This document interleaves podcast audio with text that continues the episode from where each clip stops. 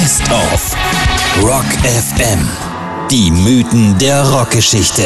Wie aus Stars Legenden wurden. Heute mit dem Mann, der eine der größten Bands der Welt gründete, ihnen ihren Namen gab, ihren Sound, ihren Charakter und der dann von Mick Jagger als Frontmann verdrängt wurde und dem Keith Richards die Freundin ausspannte.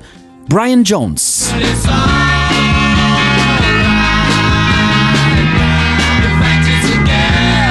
war das Jahr 1962. Der Ort, das Bricklayers Arms in London. Hier trafen sich Brian Jones, Mick Jagger und Keith Richards auf eine Anzeige des Ersteren in der Zeitschrift Jazz News.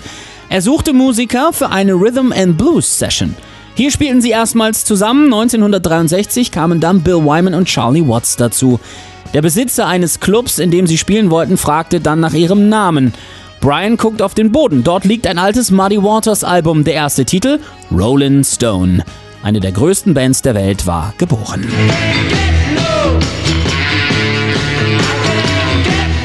Und Brian Jones legt auch ihren Sound fest. Sein kreatives Spiel der Rhythmusgitarre und der Mundharmonika waren stilbildend für den Sound der Stones, bei denen aber Mick Jagger auf Wunsch des Managements immer mehr in den Vordergrund rückte.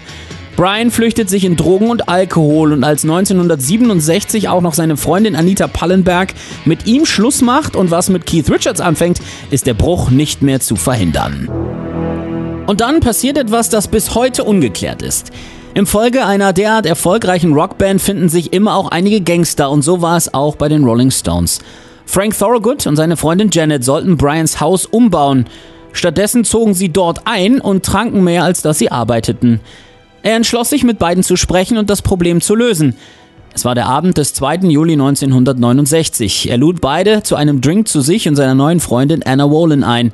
Sie saßen draußen, das Telefon klingelte, Anna ging rein und als sie wieder rauskam, lag Brian Jones tot im Pool. Und das, obwohl er ein ausgezeichneter Schwimmer war und die Ärzte bei der Obduktion keine großen Mengen an Alkohol oder Drogen in seinem Körper fanden. Frank Thorogood und Janet waren nicht mehr da aber ohne Zeugen und Spuren konnte ihnen nichts nachgewiesen werden. Doch bei den Rolling Stones geht bis heute jeder davon aus, dass sie den Gründer dieser großen Band ertränkt haben.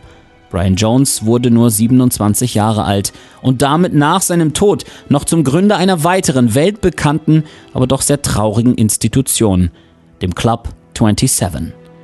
Hier sind die Rolling Stones noch mit ihrem Gründer, Sound- und Stilgeber Brian Jones. Hier ist Jumpin' Jack Flash. Thank you.